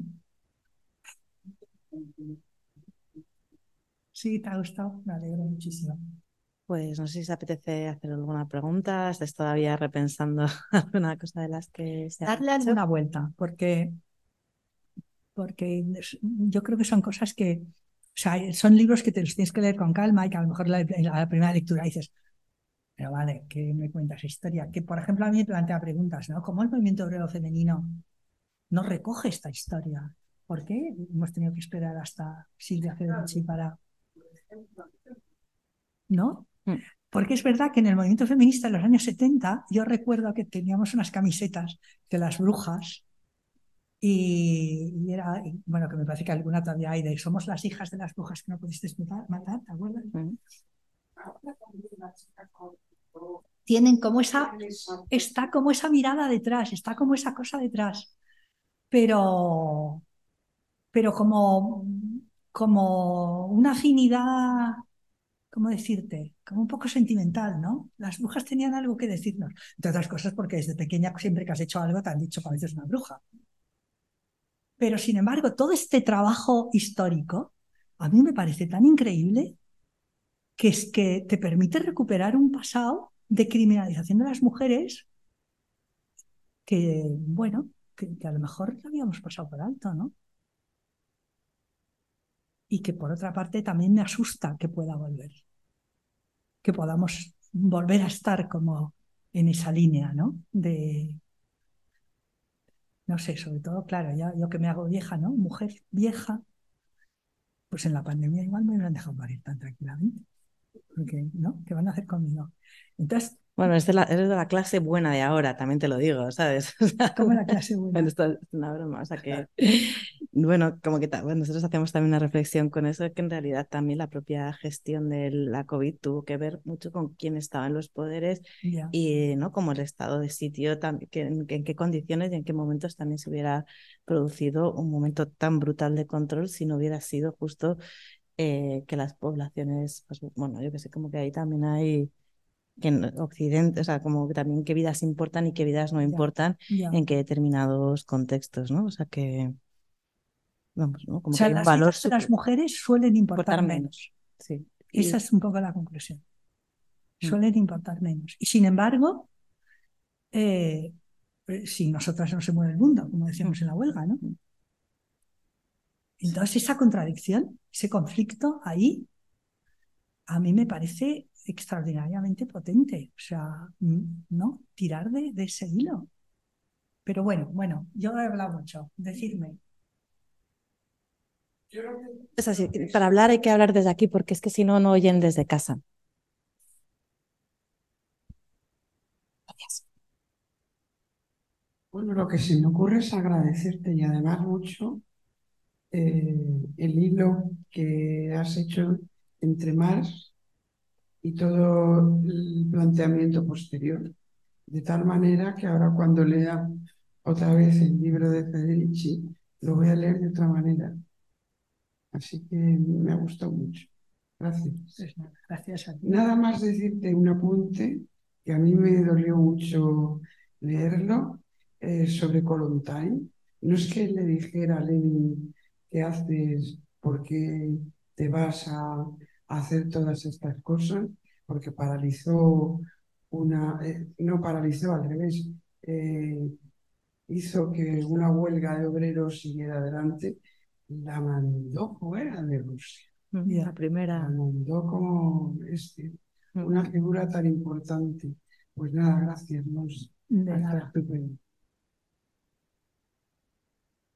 No sé si os apetece hacer alguna pregunta más. Yo puedo tirar un par de. Ah, mira, genial.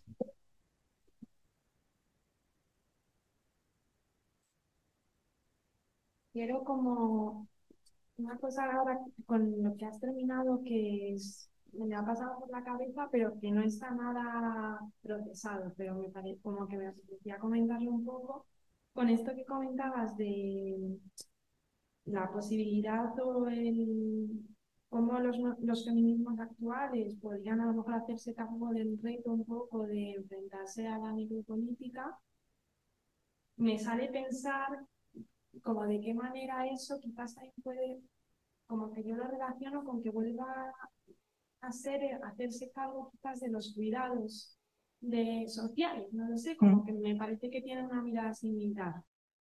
Entonces, como que eso es lo que se me ha pasado con la cabeza justo al final, entonces no sé si es que como que yo me parece que los cuidados son clave deberían ser compartidos, ¿no? Pero bueno, no lo sé, como, no sé si siquiera si tiene algún tipo de, de respuesta lo puede tener, pero que quería comentarlo.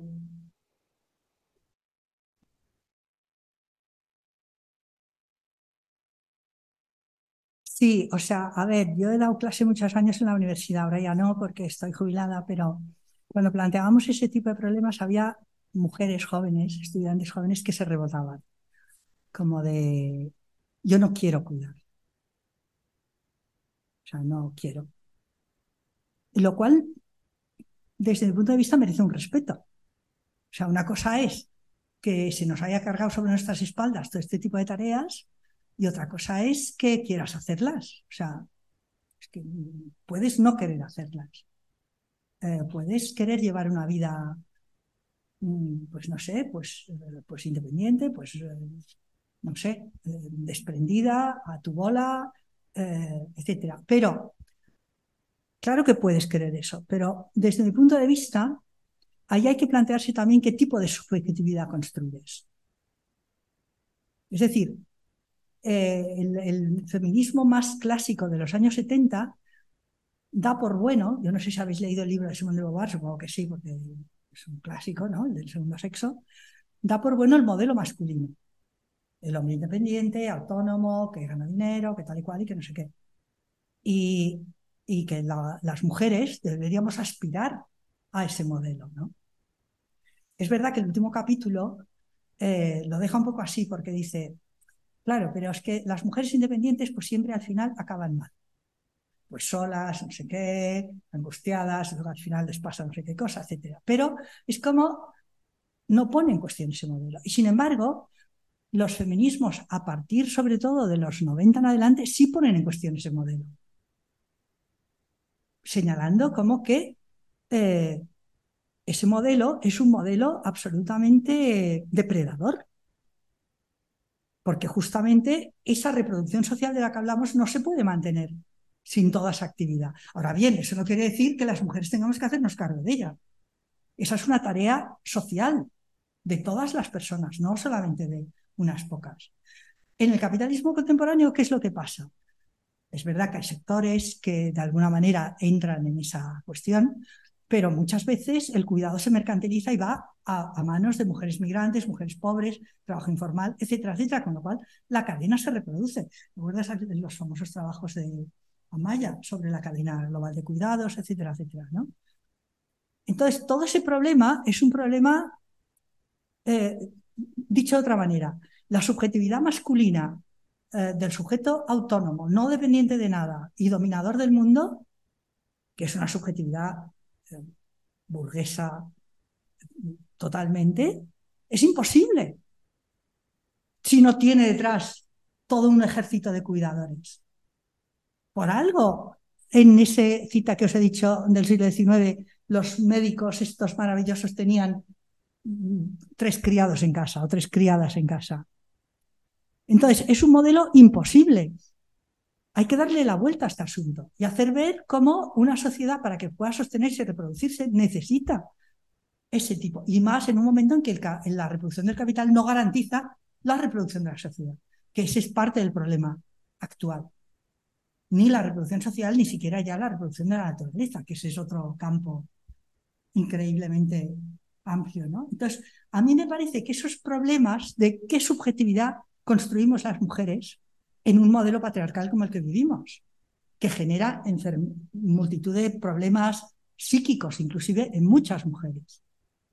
Porque es imposible. Lo que pasa que se volvió posible o aparentemente posible porque se silenció todo lo que lo hacía posible. Y nosotras eso no lo podemos silenciar en muchos casos. En otros sí, claro, supongo que, bueno, y hay mujeres que no, eso no lo ponen en cuestión, sino que de alguna manera adoptan ese modelo, son muy duras frente a la discriminación que sufren por no poder tener el mismo nivel que los varones de su propia clase o estatus social, pero sin embargo no son nada conscientes de, todo el, desastre social que eso genera, inclusive de los problemas psíquicos que, que genera. O sea, yo en ese sentido también para animaros al texto que os recomendamos insistentemente que leáis, la parte de Selma James es brutal porque además eh, a veces como que se te olvida, por ejemplo, habla mucho de la relación de explotación eh, con los hijos que es una cosa que, que, es, o sea, que luego tú puedes estar, ¿no? Pues que es comprender, digamos, la propia institución de la familia, maternidad, en, en, cómo es, o sea, bueno, no sé, como que tiene una brutalidad que en, a mí en determinados casos eh, me ha costado como entenderla en, en esos mismos términos, aunque luego sea para reconocer eh, el valor de vida que pueden tener, ¿no? Pero, pero en realidad toda esa invisibilización a través del amor y a través de no sé qué, en realidad esconde muchas situaciones de explotación, ¿no? Y cuáles son los mecanismos a través de los que se convive esa explotación, eh, son muy, bueno, yo creo que son centrales y que a veces es interesante el volver a estos textos como más históricos porque de repente te pueden aparecer como muy categóricos, muy heteronormativos o no sé qué, pero de repente sí que les ves como, como ese clic que, que, a ti no se te hubiera ocurrido entender, por ejemplo, la violencia intrínseca a esa propia relación de dominación que eso, pues en otros textos posteriores, como que la dan por hecha y ya se, se acaba construyendo casi una especie de constructo del capitalismo, la institución, no sé qué, y no una cosa como tan, tan encarnada, pero que a la vez es necesaria para repensar todos esos modelos desde un lugar que no contenga en sí mismo, ¿no? Entonces también poder mm, separar lo que es el, esa relación en sí de lo que es la explotación del, del trabajo asociado, ¿no? Eh, porque si no tampoco se entiende por qué eso se pasa a otras, porque eso no se quiere, porque ¿no? como que, bueno, no sé, también por animaros a, a leer desde este lugar estos textos que, que os proponíamos. Eh, hay una palabra de Verónica, por si te apetece abrir el micro. El micro. Te oímos. Sí. ¿Aló? ¿Me escuchan? Súper bien, muy alto, sí. Hola con todos. Yo les hablo desde Ecuador. Mientras hablabas, Monse, estaba cocinando para que veas que muy chévere que lo puedan hacer en línea. Así juntamos un poco el pensamiento y la cocina. Em, yo lo que quería un poco poner sobre la mesa es que siento que muchas veces se habla sobre quién hace los trabajos de cuidado, el reparto que hay, o como decías, Monse, de pronto que hay gente que dice, yo no quiero cuidar, ¿no? Y eso a mí me parece que mm, cae en una cosa cuantitativa que es irreal, porque más allá de pensar quién lo hace o quién asume el reto de hablar del cuidado, a mí lo que me parece es que tenemos que hablar de cómo el cuidado, porque si es que hay algo que está a la base del pensamiento marxista, es justamente la manera tan violenta y validando tanto las jerarquías sociales que está en la base del capitalismo, del feudalismo, del, o sea, cómo el patriarcado y la, la legitimación de la expoliación de una parte de la población hacia otra o de la expoliación de las tierras comunes es lo que ha estado a la base de todos estos sistemas explotadores. Y en ese sentido, yo siento que nosotras las mujeres, en este caso, porque así se ha dado históricamente, todavía tenemos un pie muy fuerte o una voz muy fuerte en decir cómo se realizan los cuidados en la casa, ¿no? Entonces, eh, es un poco, para mí, un poco contradictorio el que las mujeres en las luchas sociales siempre estemos pidiendo que más guarderías, que más escuelas, que más, cuando sabemos que en esos espacios donde van nuestros hijos están completamente dominados por lógicas y formas de hacer eh, machistas, competitivas, jerárquicas, despóticas, y que luego somos nosotras, especialmente en la casa, quienes nos percatamos de la, de la catástrofe que está reproduciendo este sistema porque tenemos niños con una tensión terrible, tenemos de relaciones sociales hiperviolentas que tenemos con las que tenemos que lidiar diariamente. Entonces, yo les pregunto a ustedes si no sería más interesante recentrar el debate no tanto en quién hace el cuidado, porque además no es verdad que uno puede decir, yo no quiero cuidar.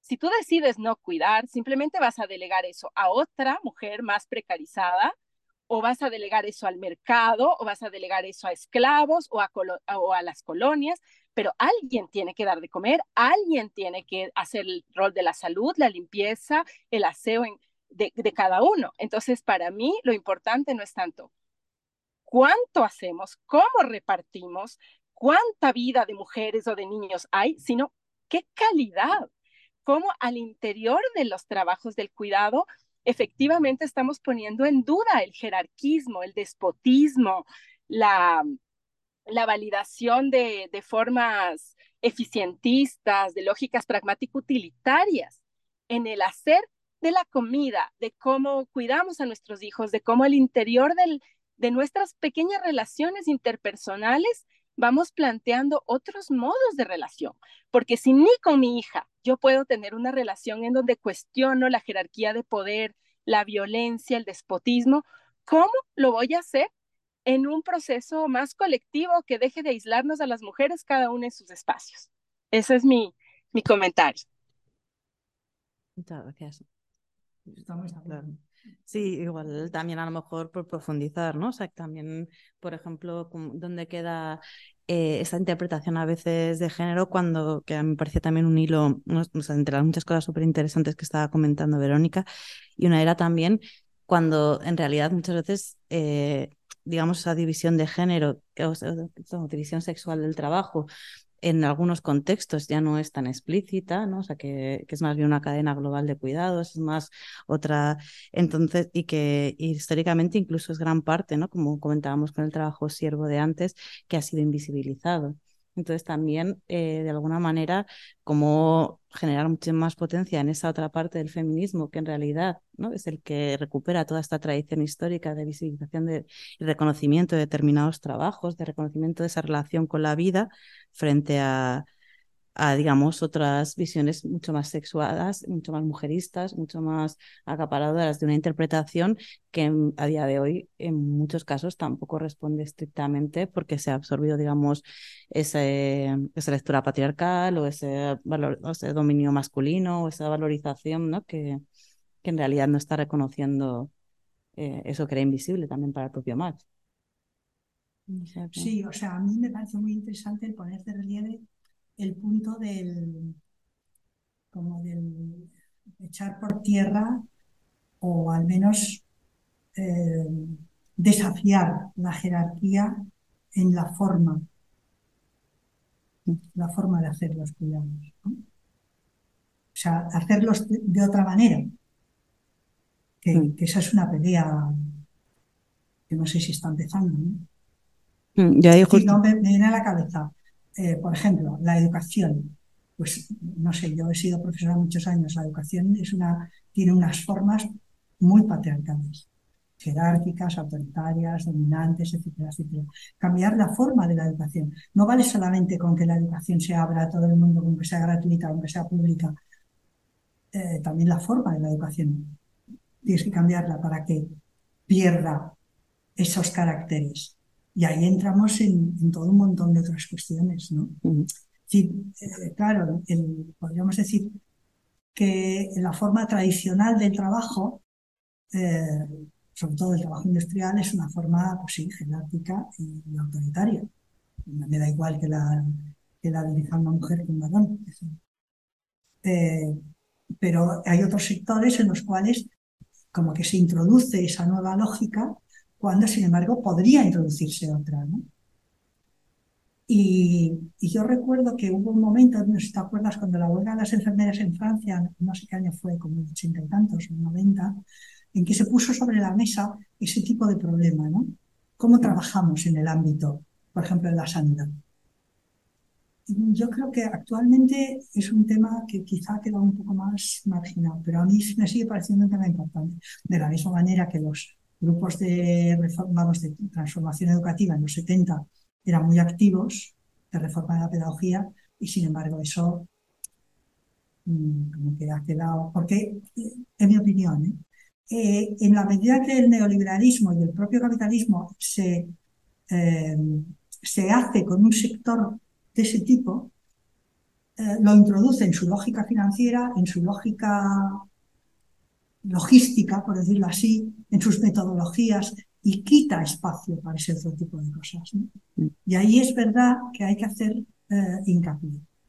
Eh, lo mismo en la política. La política institucional es terriblemente patriarcal. Bueno, eso lo hemos vivido en primera persona. O sea, es una cosa, aunque haya listas cremallera, me da lo mismo. Entonces, como introducir esos elementos me parece muy importante también, como tenerlos en la cabeza. Pero también es verdad que, eso no tiene a ver, en teoría no tiene marca de género, porque varones y mujeres podemos ser tan patriarcales los unos como nosotros. ¿no? La cosa está que en la medida en que perteneces a un sector discriminado y, y castigado, pues tengas más sensibilidad para eso, pero aparte de eso, más, ¿no? Mm. Bueno, también entender como el feminismo, también como esa lectura que es capaz de visibilizar pues esto que nos ha vivido, esta forma de ordenación patriarcal, esta forma avanzada del capitalismo y que, en, que en su forma también habla de abolirlo todo y de cambiarlo todo, ¿no? Y que no es posible entender un feminismo o para algunas de nosotras no es posible entender el feminismo, sino como un feminismo que, que quiere cambiarlo todo, ¿no? Las propias bases de, dominación y que si no es imposible. Bueno, no tiene sentido, siempre va a seguir una, va a ser una continuación de, de una dominación patriarcal. Y mm, uy, dice que no se nos escucha otra vez. Igual porque nos estamos alejando demasiado del micro, ah. yo creo. Eh, no sé si hay alguna pregunta más o alguna cuestión. También son las nueve casi ya, bueno, menos diez. Y, mm, Así que si os parece, pues lo dejaríamos aquí. Eh, contaros, aunque insistiros, que el próximo día no será una sesión de este tipo, sino que trabajaremos más en grupo o, bueno, más sobre los, el texto que os hemos propuesto, que sí que es importante que os lo leáis, que igual no la grabamos dependiendo de las personas que estemos, o sea que a lo mejor no, no es una sesión grabada como esta, es el miércoles que viene. Es todos los miércoles menos la de Federici, que es un jueves, que el miércoles no podía y entonces hacemos un jueves, pero el resto son todos los miércoles y el miércoles que viene, que creo que es 18, es esta que haremos sobre el texto de De, la Costa y, James, Selma James, y será eso, más de diálogo, más de conversar. Y, la, y ya las siguientes serán también introducción y rato de debate eh, y también los miércoles. No, ahora te las paso, ahora te los doy. Sí, sí, sí. Sí, para el debate y todo puede ser online, será como aquí, lo pondremos igual. De hecho, lo probamos el otro día y funcionó muy guay porque eh, si somos muchas, lo dividimos en dos grupos, quien está online y quien está aquí, y luego lo compartimos.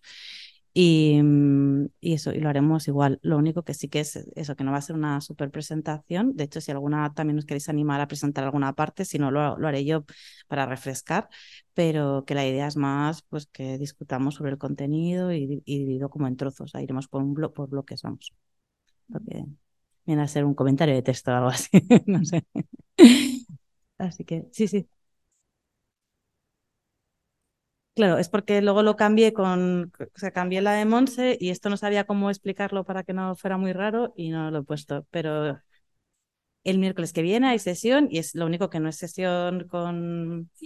Es que es trabajo, eso que es un poco distinta, es que hay gente que eso de repente ahí suele haber vacío, no sé por qué, pero hay, entonces hay gente que se le apetece más y gente que menos, entonces también por avisarlo que no es como las otras y ya está.